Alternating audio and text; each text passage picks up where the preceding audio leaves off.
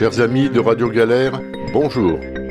J'ai le plaisir de vous accueillir tous les mardis, de 18h à 19h, dans l'agora de l'Université populaire de Marseille Métropole, sur la bande FM 88.4, sur le canal 8C de la radio numérique terrestre et en diffusion Internet. L'Agora vous propose des régalades, des pépites, des projets, des initiatives, de la recherche, de la créativité, de la cité.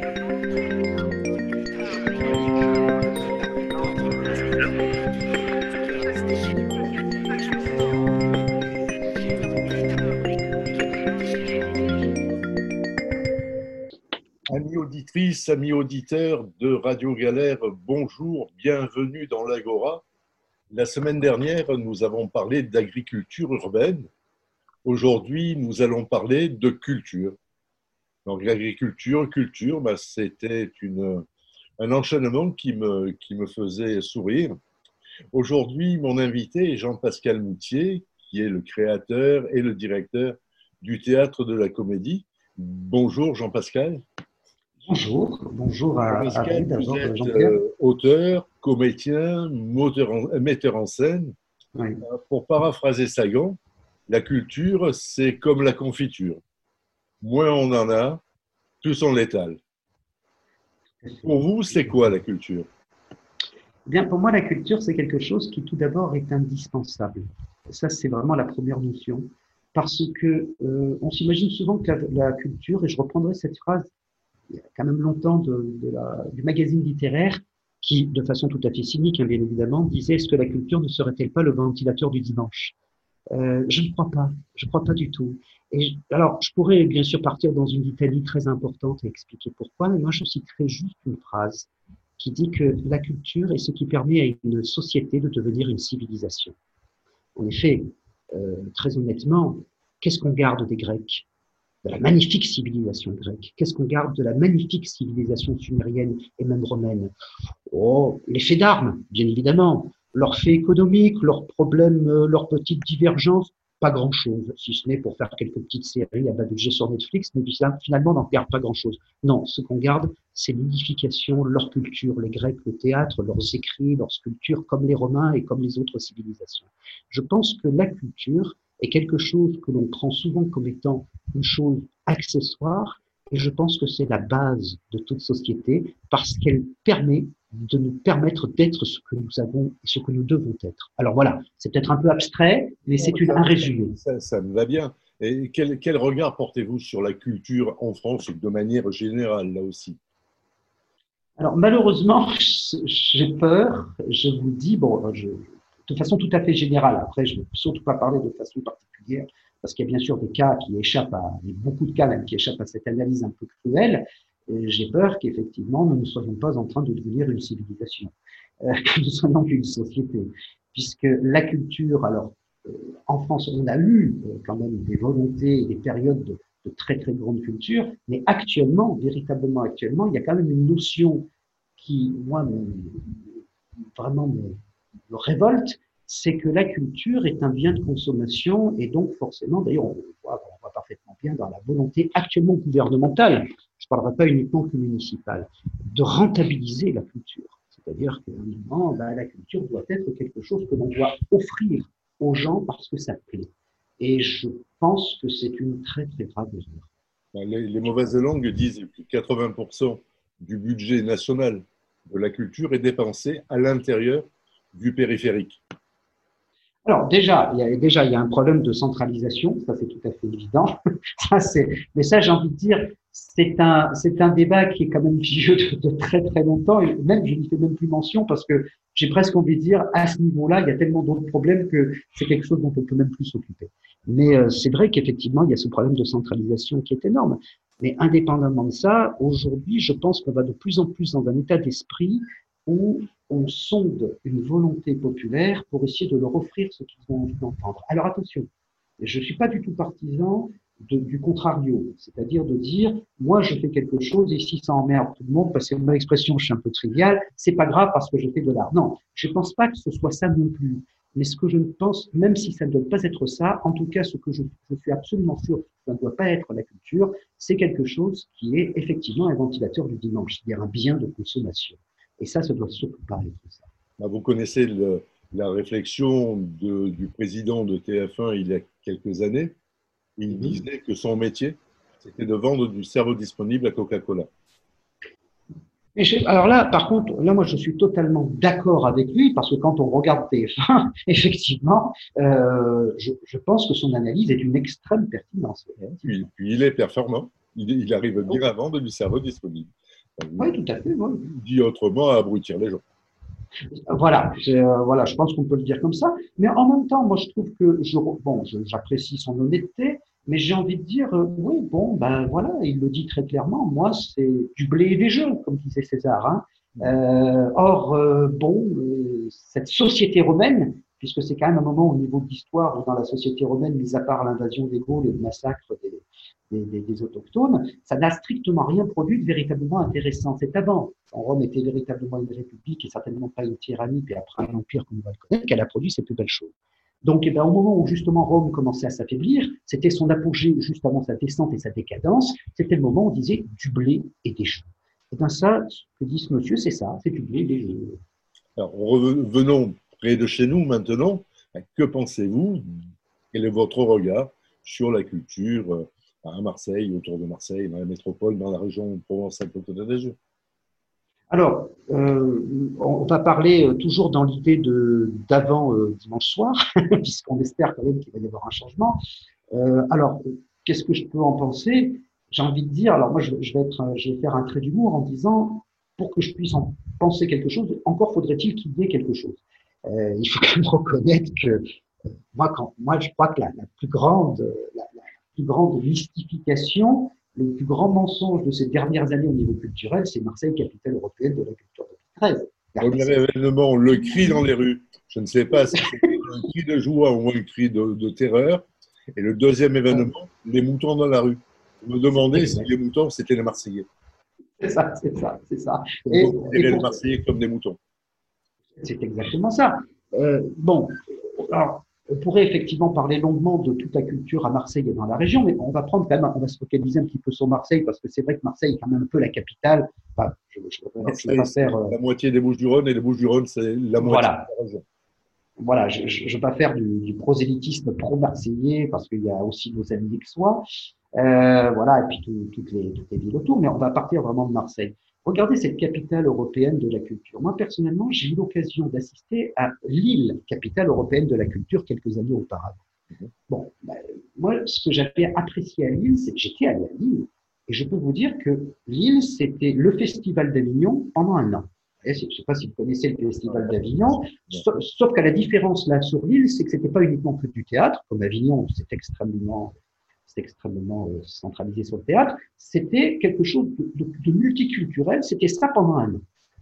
Moi, immédiatement, quand on m'a dit Marseille, euh, capitale européenne de la culture, j'ai pensé que ça pouvait être la même chose.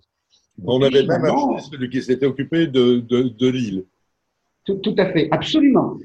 Alors finalement, on a touché une somme de, je crois, de 190 millions d'euros de, de, la part de la communauté européenne, qui a été dépensée pour créer le MUSEM, un musée qui aujourd'hui est géré par le privé entre 10 et 20 euros l'entrée. Je tiens quand même à le, préciser parce que je tiens quand même à préciser que les Marseillais n'ont même pas action au musée de, la, de, de part le fait qu'il est quand même très cher. Or, euh, ça c'est juste une petite parenthèse, la culture qui euh, n'est pas accessible aux gens pour des questions économiques, déjà c'est plus de la culture. Voilà, pour moi déjà c'est antinomique on a fait scène, et puis on a fait deux petites expositions, et puis des spectacles dans les théâtres, qui en fait, et c'est ça qui est très très important, et ça moi je, vous raconterai une anecdote personnelle après qui est absolument époustouflante, si vous voulez, des théâtres, des spectacles qui de toute façon devaient être créés, mais on a dit aux gens, et en fait je vous explique la méthode, je vais un peu balancer, hein, je suis désolé, on a dit aux, gens qui créent, alors moi je parle des théâtres, parce que je connais ce principe, voilà, on vous donne des subventions pour créer des, des, des spectacles. Très bien, comme chaque année, elles sont renouvelées. Donc cette année, nous renouvelons vos subventions, on vous en donne pas plus. Par contre, vous allez marquer dans votre programmation que ce sont des spectacles de la capitale européenne de la culture, parce que vous les subventionnez. Ce qui est, ce qui est, c'est-à-dire qu'eux ne font rien. C'est-à-dire qu'ils demandent aux gens à qui ils donnent des subventions avec légitimité, de faire leur boulot à leur place. Voilà, ça a été ça, capitale européenne de la culture, et je crois que pour résumer mon regard sur la culture, alors je suis très très sévère, hein, sur Marseille, région de, de, façon générale, ça a un nom. Ça s'appelle du miroir aux alouettes. Voilà. Je crois que malheureusement, il n'y a rien d'autre. Fort heureusement, il y a des artistes, des créateurs d'une immense qualité qui essayent de survivre et de faire du travail et qui arrivent à faire des choses, mais on le doit plus par la pugnacité, l'initiative d'individualité et certainement pas à l'administration dirigeante notre ville et la région. Marseille, comme les autres villes capitales de la culture, n'a pas échappé euh, à sa motivation de gérantrification. Et ça s'est passé dans toutes les villes. À Barcelone, à Lille, à Liverpool, à Berlin, dans toutes les villes qui ont été villes de la culture, en ont profité pour éloigner des centres historiques et des centres-villes les populations autochtones. Marseille en a profité, sinon que Marseille, c'était sa deuxième tentative, puisque quelques années plus tôt, il, a il avait fallu trois années pour construire le tramway dans la rue de la République. Non pas parce qu'il y avait des difficultés techniques, mais parce qu'il fallait mettre à genoux tous les commerçants qui étaient installés en rez-de-chaussée. Et là, c'était une opération euh, pilotée euh, par euh, la ville de Marseille au travers de sa société d'économie mixte qui était à cette époque-là Marseille Aménagement. Et on voit ce que ça a donné avec des appartements qui ne sont pas occupés, des biens immobiliers qui ont été vendus à de multiples reprises seulement pour faire de l'argent, donc de la transaction financière économique, et des locaux de rez-de-chaussée qui sont toujours inoccupés. Et de manière surprenante, dans cette avenue qui pourrait être belle, il n'y a pas un seul bistrot, donc on ne peut pas s'asseoir pour prendre un apéro ou un café. Il n'y a pas de banc, il n'y a pas de, il a pas de poubelle, donc on ne peut pas utiliser cette, cette rue normalement, pas seulement pour aller y faire des achats, mais pour y vivre tranquillement. Mais voilà. C'est fait. En plus, je rappellerai juste en anecdote quand même que, bon, alors, c'est que de l'allégation, mais moi j'ai quand même entendu des témoignages, je n'ai entendu pas, il n'y a pas que moi, je c'est quand même assez, assez célèbre, des témoignages de gens qui ont été donc expulsés, euh, qui n'ont pas voulu partir de, de, leur endroit, de, de leur, de leur, l'endroit où ils vivaient, et qui ont dénoncé des méthodes du type euh, on venait balancer des cafards, après on faisait venir l'hygiène. Euh, enfin, moi j'ai entendu des histoires, comme on les a tous entendues, qui sont quand même euh, des manières de barbouze, hein, il faut quand même le reconnaître. Et c'est bizarre, alors il n'y a pas de preuve, donc on ne peut pas croire quelqu'un qui n'a pas de preuve, mais personnellement, moi j'ai vécu aussi des anecdotes de par le TCM, on en parlera plus tard, où effectivement les manières de barbouze sont pas extrêmement loin. Et quand on, a, quand on regarde des élections de dimanche, et du premier tour, c'est vrai qu'il y a encore des méthodes de barbouze supposées, ça fait beaucoup de suppositions. Voilà, c'était juste une petite parenthèse. Il reste des choses surprenantes qui font euh, la particularité de Marseille. Exactement. Revenons-en à la culture. Tout à fait, pardon. Marseille est une ville de, de création artistique, littéraire, musicale, cinématographique, théâtrale, plasticienne. Euh, quels sont les, les, artistes qui, pour vous, sont remarquables? Alors, je pourrais, je, pourrais en citer. Voilà, je, énormément. pourrais, euh, alors, moi, je pourrais en citer euh, certains, mais la liste serait bien sûr pas exhaustive. Et je me permettrai de ne de, de, pas détourner la question, attention, euh, parce qu'il y, y, a des gens vraiment que j'admire profondément. je peux en citer, je veux dire, en tant qu'auteur, par exemple, j'ai une profonde admiration pour Henri Frédéric Blanc. Euh, qui est un auteur euh, extraordinaire, euh, avec qui on, a travaillé d'ailleurs, et je regrette que voilà, on ne puisse plus le faire à cause de la, fermeture du théâtre. Donc, je pourrais citer vraiment une, une, liste très, très importante. Mais je voudrais surtout parler, moi, je pense, de ce qui est très, très important, et ce que j'avais essayé de faire au TCM, c'est de ceux, justement, qui sont invisibles. Or, Marseille, pour vous dire à quel point la création est importante, c'est qu'elle n'est pas uniquement que le fait d'artistes Vraiment, elle est aussi le fait de gens dont vous vous douteriez pas. Et pour ça, une petite anecdote, je parle par anecdote, je vous prie de, m'excuser, mais quand j'étais encore au TCM, euh, j'avais le, souci, vous savez, que, que, que quand tous les, les, les, personnes qui ont un bâtiment, en particulier le directeur de théâtre, c'est qu'il y avait des gens qui venaient me mettre des tags sur mon, sur, sur mon Voilà. Alors bon, je pestais, ah, c'est dégueulasse et tout, etc. Jusqu'au jour où un soir, je me suis retrouvé nez à nez avec Metallica.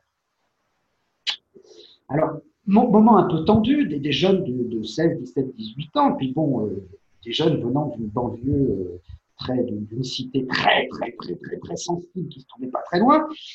Et il y a eu une discussion qui s'est engagée entre nous. Euh, une discussion qui s'est engagée entre nous, et puis la discussion a continué jusqu'au moment où un a dit euh, Vous faites du théâtre Ah oui, alors je leur ai montré le théâtre, je leur ai fait visiter.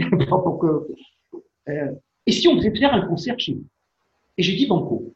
Donc, on a fait un concert de rap, mais de rap vraiment dans le de, rap, euh, pas le rap des maisons de disques ou euh, de, des pseudo-rappeurs à la Amel ou je ne sais trop quoi. Non, non, le vrai, de vrai rap, le rap de banlieue, le rap de cité. Euh, et ça a été extraordinaire. Ça a été extraordinaire parce qu'en plus, moi, après ça, j'ai demandé à ces jeunes de venir à des spectacles. Ils sont venus. Et d'ailleurs, il y a une chose que je ne peux pas raconter sans en avoir l'émotion. Une chose très très belle que j'ai vue lors d'une représentation. L'un de ces rappeurs qui sont venus après être joués au théâtre, parce que ce théâtre finalement ils avaient joué dedans pour leurs copains, bien sûr, mais il leur appartenait aussi.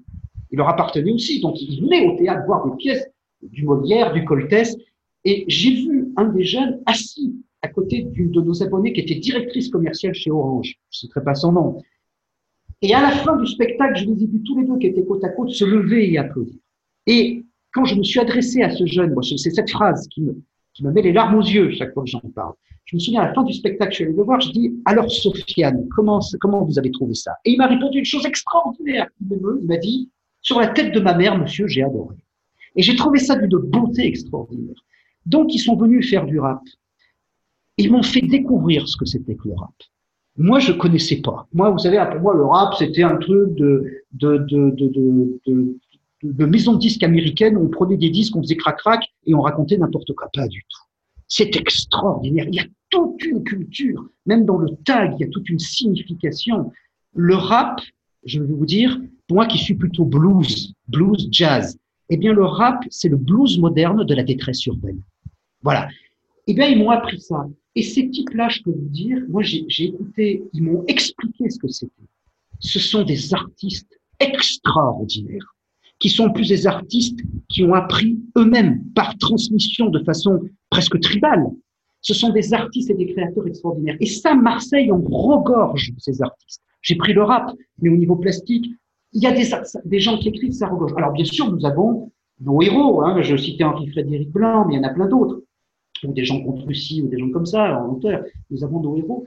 Mais c'est un tissu euh, populaire d'une culture extraordinaire totalement inexploité. Voilà ce que. Qu'est-ce qui fait qu'on n'en parle pas davantage? Euh, Ce qu'on n'en parle pas davantage, je pense que le. C'est un peu pour, pour l'accès au, au, théâtre, au spectacle, euh, à la littérature pour des, pour des personnes qui se croient exclues, interdites d'accès à ce type de, à ce type de, de, de connaissances, qui s'interdisent d'aller dans un musée, qui s'interdisent d'aller voir un spectacle, voir une pièce de théâtre, aller à l'opéra, voir une exposition. Ils se croient exclus, interdits d'accès dans ces, dans ces lieux. Qu'est-ce qui fait que cette peur continue à exister? Alors, la peur, elle existe parce que c'est vrai qu'après, il y, a, un phénomène beaucoup plus social, sociologique, j'ai envie de dire, de, ces jeunes-là, quand je leur ai dit, ben, venez au théâtre. Vous n'êtes pas dans votre théâtre. Ben, tout simplement, il venait pas dans mon théâtre parce que, alors, je tiens qu'à préciser une chose, c'est que à la fin du premier concert qu'ils ont fait, ils m'ont dit, au fait, monsieur, vous serez plus jamais tagué. Bon, j'ai plus jamais aucun tag, tout le monde en a eu, sauf moi. Voilà. parce que tout d'un coup. vous savez qu'à Marseille, il y a ce que moi j'appelle une école du graphe, et il y a mhm. des zones qui sont réservées aux grapheurs, notamment autour du cours Julien. Il y a à l'angle de la rue Cruder un, un, mur de 3 mètres par 4 qui est réservé à un artiste, un plasticien, une fois par semaine, et pendant une semaine, personne, je dis bien personne, ne touche à cette production artistique, qu'elle plaise ou pas, peu importe. Et, un artiste ben, remplace l'autre chacune des semaines. Moi, je trouve ça absolument remarquable. Alors, c'est ce que je leur ai répondu. Je leur ai dit non. Mais par contre, ce que j'aimerais bien, c'est qu'on puisse peut-être discuter, voir pour faire des projets peut-être pas à la va mais des projets peut-être plus importants. C'était aussi un donc il y a eu cette peur-là. je crois que ce qui est très important, c'est que le manque de moyens tue les médiateurs. Là, moi, je me suis positionné en médiateur. Je vois aussi un autre travail qui a été extrêmement important. Le théâtre était partenaire avec le lycée Marie Curie dans le cadre du bac théâtre. On était financé par le conseil régional. Euh, J'ai pris 18 jeunes, 18 jeunes filles en plus, venant des quartiers très, très, très, très, très, très sensibles. Pendant un an, on a travaillé sur des textes d'Henri Frédéric Blanc. Eh bien, ces jeunes filles qui me disaient, on n'aime pas le théâtre, j'arrivais la première fois, ah, le théâtre pour nous, c'est nul, c'est chiant. Enfin, vous voyez, tout ce que peuvent dire les jeunes de 17, 18 ans aujourd'hui. À la fin, il y a notamment une des jeunes filles qui est venue voir Henri Frédéric Blanc qui, qui lui a dit, depuis que je vous ai vu, maintenant je lis du théâtre. Le problème, c'est que, eh bien oui, on avait un budget qui a été divisé, on a travaillé pendant trois ans. La première année, il a été divisé par deux. La deuxième année, il a été divisé par encore deux, c'est-à-dire moins quatre. Et la troisième année, il a été supprimé au même moment où M. Muselier augmentait de 200% les notes de frais de restaurant. Le problème, c'est que, de cet élu, pardon, les notes de restaurant, les notes de restaurant de cet élu. Le problème, et le problème immense, c'est qu'il y a des médiateurs. Et moi, je pense que moi, mon but, en tant que directeur de théâtre que j'ai été, c'était d'être un médiateur entre les artistes et le public. Et que ces médiateurs, on les tue. Alors, ben oui, ces petits jeunes, qu'est-ce que je voulais faire moi après? Je leur disais, il faut que maintenant vous participiez à des spectacles qu'on va essayer de construire. Moi, je vais vous apporter mon expérience, vous, vous m'apportez votre culture, et moi, je vous apporte mon expérience. Et ce qui va être très beau, c'est que dans ce quartier, la plupart des gens veulent avoir votre tête au bout d'une pique, et de ce fait, vous, vous les détestez aussi. Qu'est-ce qu'on va faire? Quand vous allez faire un spectacle et que les gens du quartier vont venir vous voir et vont vous applaudir, quand vous allez vous rencontrer dans la rue, ils ne vont plus vous voir comme le jeune à qui, faut, à qui il faut abattre. Ils vont vous voir comme un artiste qu'ils ont applaudi. Et vous, qu'est-ce que vous allez voir? Vous allez plus voir comme le type qui veut vous tirer dessus. Vous allez voir comme quelqu'un qui vous a applaudi. Et là, le débat et le dialogue va s'engager. Parce que la culture, c'est comme ça que la culture fait qu'une société devienne civilisation, c'est qu'aussi la culture est avant tout un moment de vivre ensemble. Le problème, c'est que les médiateurs par une politique de destruction du budget, de non-soutien des créateurs, et puis une politique ouvertement euh, bling-bling, hein, on va être très clair, eh bien, les médiateurs, ceux qui sont chargés de faire ce lien entre les, artistes et le public, eh bien, euh, on les fait disparaître petit à petit. Je crois que c'est ça le problème. Une page s'est peut-être tournée euh, hier avec le résultat des élections municipales. Si vous étiez vendredi adjoint chargé de la culture à Marseille, quelles seraient vos premières initiatives Je pense que la première initiative que je prendrais, c'est véritablement euh, encourager de toutes les manières possibles les, initiatives culturelles individuelles. Euh, que ça se termine de balancer 8 ou 12 millions d'euros dans des grandes structures qui n'intéressent finalement pas grand monde pour un public extrêmement restreint. Déjà, moi, je referais un rééquilibrage du budget faut quand même reconnaître, je ne veux pas être méchant, il y a, des, il y a des endroits il y a des endroits où on met de l'argent dans la culture, je prenais Mucem tout à l'heure, pour finalement satisfaire qu'un endroit, qu'un pourcentage très réduit d'une population aisée et privilégiée. Donc moi, ce que je ferais Je crois que le Mucem, c'est un mauvais, un mauvais exemple. Oui, c'est un très mauvais exemple. C'est un musée national qui n'est pas financé ni par la région, ni par le département, ni par la ville. Mais c'est mhm. quand même un outil qui est à disposition j'ai eu la chance d'y organiser l'an dernier un colloque pendant deux jours dont le, thème était Les murs, parlons-en. Et nous avons été très, très, très heureux de pouvoir bénéficier de cette installation, de, ce, de ces locaux et de ces équipes. Bon, je crois qu'il faut, il faut aussi euh, laisser à César ce qui lui appartient. Rendre à César ce qui lui appartient, tout à fait. pour les ambulances qui n'ont pas écrasé. C'est tout, tout, à fait vrai. J'ai pris cet exemple parce qu'il est Quelle serait votre politique municipale si vous étiez adjoint à la culture? Déjà, la première chose, c'est de revoir la totalité du budget d'attribution des aides euh, et de ne plus forcément, euh, ne plus forcément aider, parce que l'idée un petit peu, c'est de dire on préfère avoir quatre ou cinq structures très importantes et donc qui sont prestigieuses, voire même qui attirent des gens parisiens. Alors je ne cite personne, mais bon voilà, euh, à tous les niveaux. Hein, je veux dire que ce soit au niveau littéraire, que ce soit au niveau plastique, que ce soit au niveau théâtral, même cinématographique. Je vais quand même prendre un exemple. On a créé à la Joliette un cinéma, cinéma qui coûte euh, absolument, euh, qui, enfin, c'est 35 euros la place, euh, quand on y va, c'est, qui est absolument prohibitif. pour y voir des films qui sont des super productions. Alors oui, c'est vrai, vous comprenez, on a, fait venir Luc Besson à Marseille, on a fait venir des stars, on a fait venir The Voice. Non, moi déjà, c'est ça, déjà pour moi, si les stars ont envie de venir, qu'ils viennent à leurs propres frais. Moi déjà, ce serait quelque chose qui serait terminé. Déjà, tout le pognon, c'est pas l'expression, je suis un peu vulgaire, qu'on donne pour la vitrine, pour la, le pseudo-prestige de notre ville, cet argent, ben, moi je le filerais par exemple, vous voyez, à ces rappeurs eh bien, tout bête, peut-être que dans ces jeunes qui aiment le rap dans cette cité, peut-être que je ferai un studio d'enregistrement. Allez, un studio d'enregistrement. Vous êtes euh, Marseillais, vous faites du rap, eh bien gratuitement, on va vous enregistrer votre truc, on va vous le produire, on va vous le diffuser. Ben, je ferai ça. Voilà, je redistribuerai peut-être le budget à des, initiatives peut-être moins prestigieuses en, en, en, apparence, et, mais peut-être beaucoup plus utiles dans la vie de tous les jours. Ça, ce serait ma, ma première décision. Est-ce que vous seriez favorable à la création d'une, d'un collectif, d'une équipe euh, citoyenne en charge de l'attribution de ces subventions publiques? Alors, vous lisez dans mes pensées, puisque ma deuxième décision, si j'étais, si j'étais vendredi prochain nommé adjoint de la culture, ce qui n'a aucun risque, je garantie. La deuxième chose. C'est pour ça qu'on peut en parler.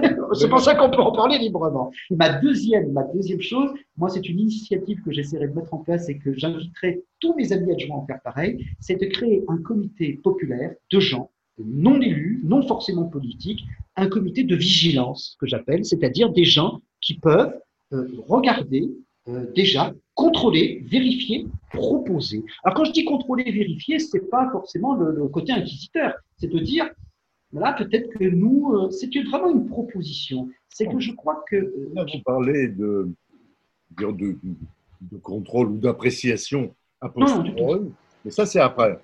Mais mon intention, enfin, moi, ce qui me plairait, c'est qu'il y ait avant un collectif qui établisse une grille d'attribution des subventions, à partir de quoi, pourquoi, comment, combien, euh, et, que, et, et qui ensuite participe au choix, à la sélection des projets retenus. Aujourd'hui, euh, sans que ce soit euh, ni méchant ni péjoratif, mais c'est quand même euh, trop souvent le fait du prince. C'est parce que je suis président, adjoint, conseiller, je ne sais quoi, je choisis, je décide qui va recevoir de l'argent ou pas. C'est exactement comme ça que ça se passe. Pas ce qui a amené cette personne à, à, réaliser ce choix. Je ne sais pas ce qu'il a, ce qu'il a incité. Alors, je ne parle pas de copinage, je n'ai même pas ce mauvais esprit. Ne faites pas des grimaces. non, non, non, je dis rien, je dis rien, sauf que bon, je ne parle pas de copinage.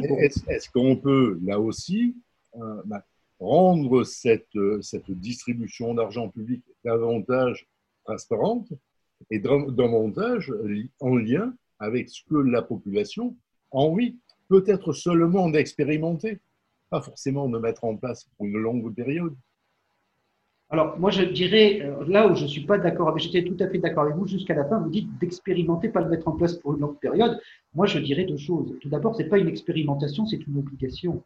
Excusez-moi, mais ça, c'est un nom qui s'appelle la démocratie. voilà. Et, euh, euh, moi, je fais, je fais partie, parce que j'ai des cheveux blancs, de ceux qui croient encore qu'il y a besoin d'information, d'éducation, avant de passer à la mise en place de cet outil merveilleux qui est la démocratie. Euh, oui, totalement, totalement. Moi, c'est à la fois un outil euh, extraordinaire. On n'a rien trouvé de mieux pour le remplacer jusqu'à présent. Et néanmoins, hmm, je ne suis pas sûr que tout le monde soit conscient du geste qu'il réalise au moment où il dépose un bulletin dans, dans l'urne ou en n'allant pas voter. Tout à fait, parce qu'il euh, y a effectivement cet aspect. On a eu un taux d'abstention qui a, qui, a, battu les records. C'était le même, le même taux de participation. C'est inquiétant, oui. C'est quand même inquiétant que deux tiers de la population ne participent pas à cette consultation citoyenne. Parce que pour pouvoir aller, mais il faut avoir participé. On ne peut pas dire ça ne fait pas alors que je n'ai pas discuté. Ce n'est pas ce que j'ai discuté parce que je me suis mis en relation, en communication avec d'autres acteurs, que là, je peux dire, bah, ce que vous avez fait, moi, ça ne me plaît pas, voilà ce que je propose à la place. Tout à fait. on va, parce qu'il nous reste quand même pas trop, trop, trop de temps. Tout à fait, oui. À des choses davantage euh, personnelles. En, 1999, vous avez transformé euh, une ancienne salle paroissiale qui était la propriété, qui est toujours la propriété de, de l'archevêché, et vous avez transformé cette salle en un théâtre de 260 places. Est-ce que vous pouvez nous raconter l'histoire, bah, cette aventure, euh, bah, ce qui vous est arrivé, pourquoi vous avez eu envie, euh, bah, et toutes vos réussites, bien sûr, et puis les difficultés, je sais que vous en avez rencontré beaucoup. Quelques-unes, en effet. Alors bon, en résumant, en résumé, je, voulais effectivement euh, avoir un théâtre, créer un théâtre. et un théâtre. Alors, alors, si je vous dis vraiment pourquoi, c'est une, chose qui est presque incroyable mais elle est vraie.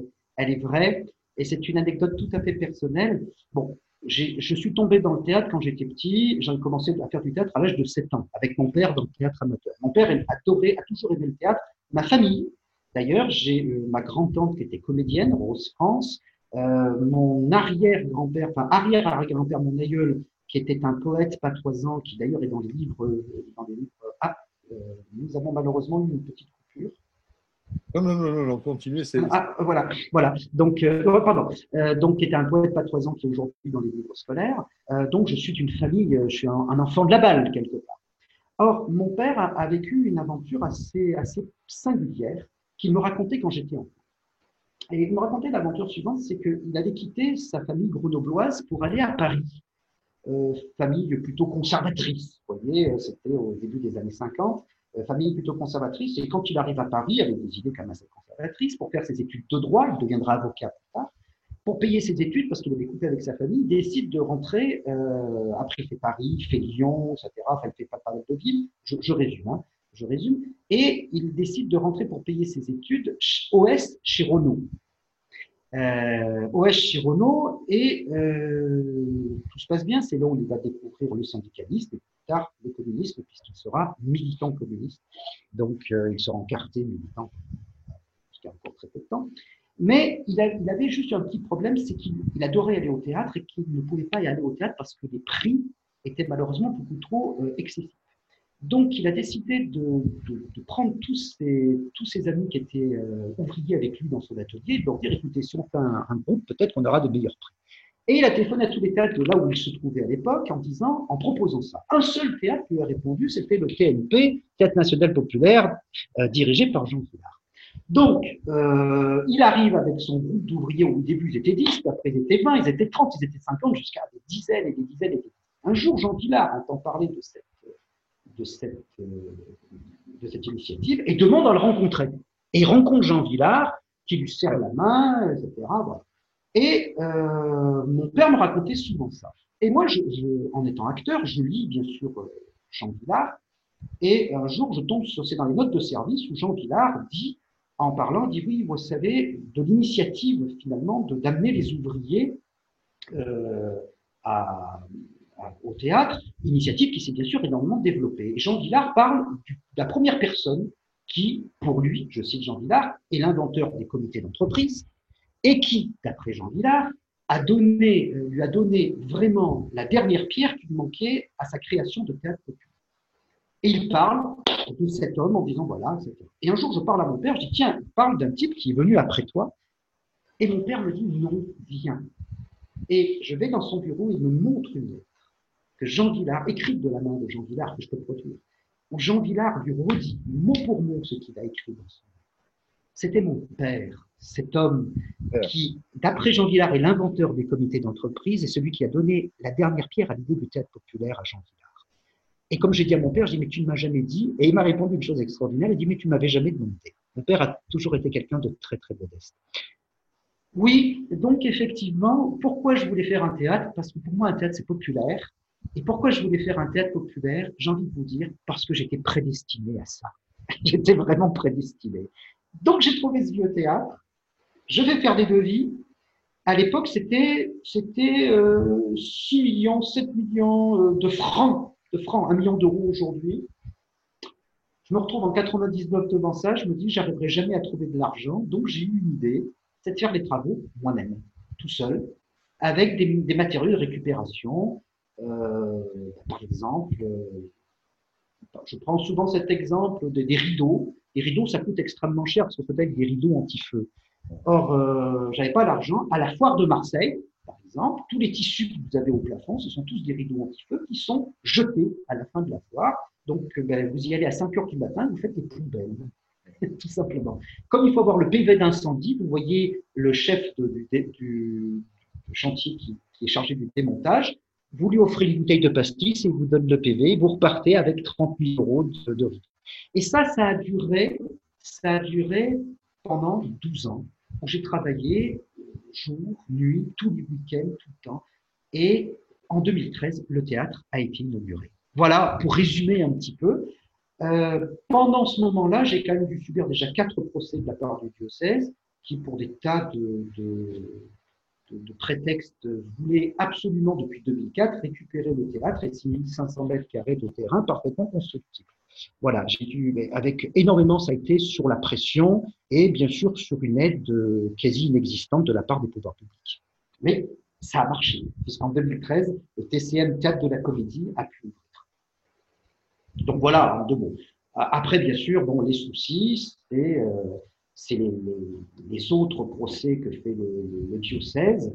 Alors, Bien sûr, à un moment, il y a des loyers impayés, c'est vrai, ça je l'avoue. Euh, bah oui, un théâtre qui n'est pas subventionné, qui ouvre en 2013 année de capitale européenne de la culture et qui reçoit 0 centime de subvention, bah oui, il peut avoir des dettes.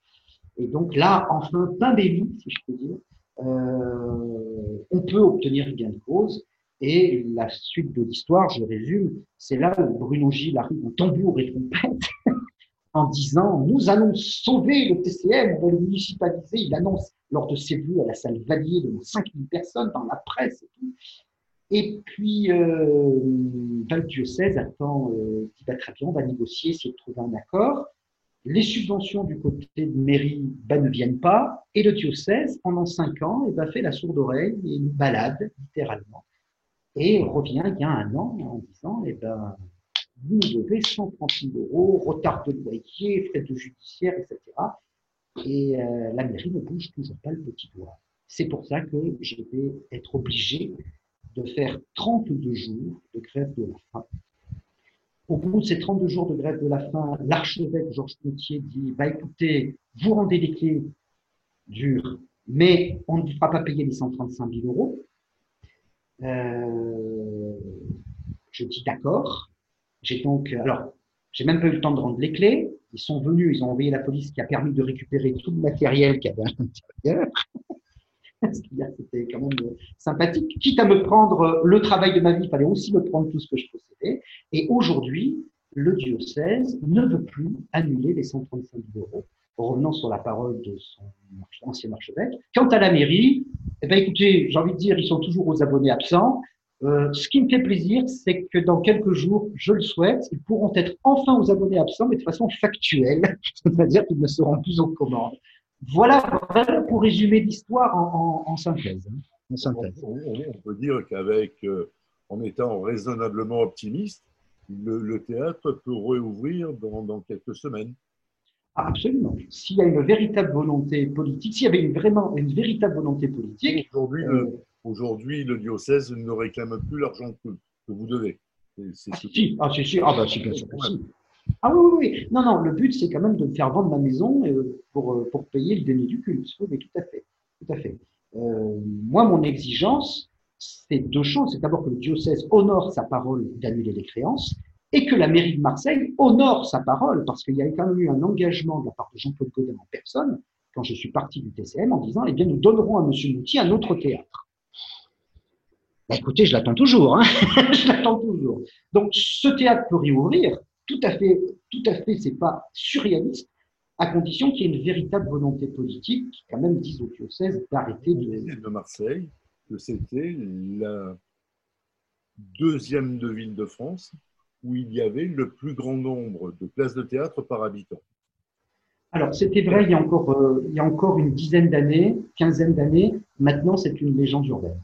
C'est totalement une légende urbaine. Qu'est-ce qui a fait qu'autant de théâtres euh, ont, ont, ont, disparu? Alors, des regroupements que j'appelle euh, politiques, les Bernardines qui récupèrent le théâtre de l'Anche, enfin. Bon. On va dire que c'est pour, faire des économies d'échelle. Je, reste, je reste raisonnable. Euh, mais qu'est-ce qui a fait qu'autant de théâtres euh, disparu alors, il y a environ 18 ans, euh, je peux, ça je peux vous le dire parce que moi je connais quand même pas mal des théâtres, je suis sur Marseille depuis quand même depuis 30 ans, donc je connais quand même bien le milieu théâtral marseillais. La disparition des théâtres, et quasiment tous ont disparu pour une seule et unique raison, c'est qu'il y a 18 ans, lors, à partir de son deuxième mandat, Jean-Claude Godin, quand, dans son premier mandat, a fait quand même une continuation de la politique culturelle qui avait été là jusqu'à présent, qui avait été celle de Gaston Defer et ensuite celle de Robert Duguerou, il a commencé dès son deuxième mandat à faire un SAP manifeste de toute la politique culturelle qu'il avait commencé déjà à détruire, bien évidemment, mais qu'il continuait quand même un petit peu. Et donc les théâtres, il y a 18 ans, ont commencé à fermer les uns après les autres.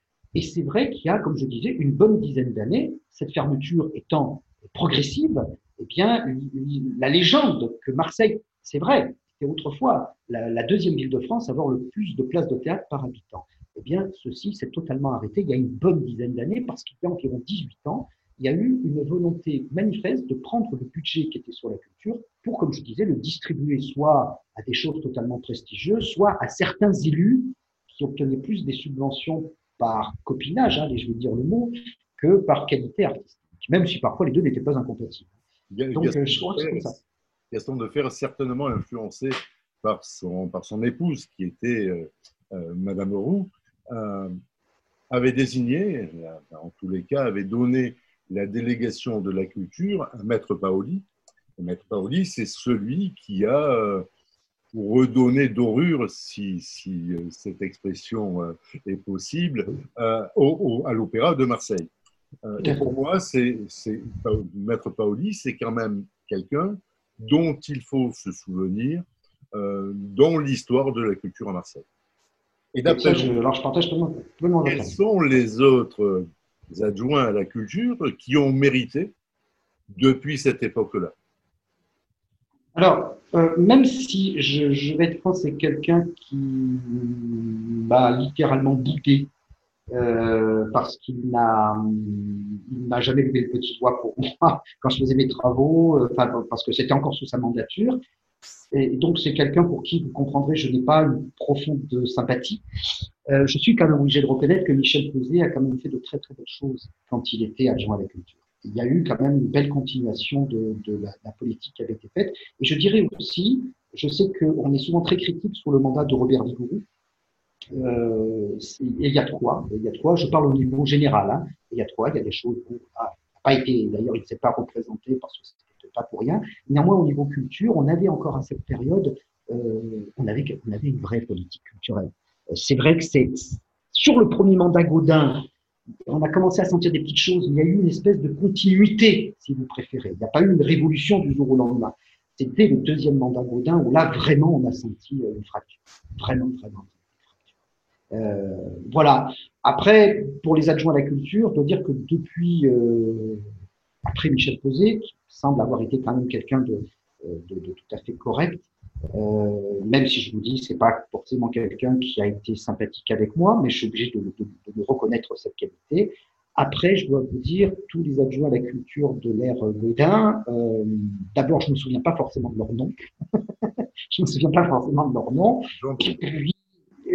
Puis, euh, Ou alors c'est de l'amnésie. Euh. Oui, c'est l'amnésie, je c'est de l'amnésie, je dois avoir un pré-Alzheimer. Euh, je n'ai pas forcément de leur nom, et puis on ne peut pas vraiment dire que ça a été absolument extraordinaire leur action. Hein. Je, je reconnais personne. Hein. Voilà, pour, résumer un petit peu. moi, je suis, je suis vraiment très, très content de, de cet échange. Je trouve que c'est une jolie conversation on va débattre, vous et moi, en toute, en toute liberté, révéler. Euh, nos sentiments, quelques intimités, quelques bouderies aussi, euh, parce qu'il va falloir euh, bah, que nous nous séparions.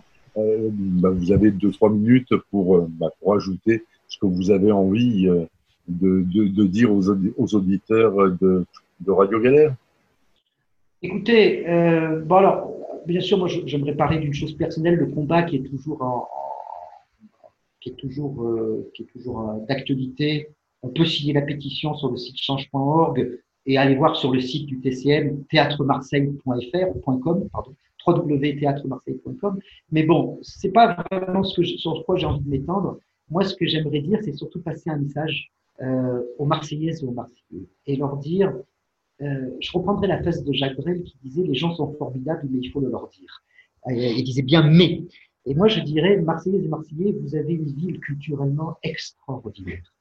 Et malheureusement, vous ne le savez toujours peut-être pas tous à quel point elle peut l'être.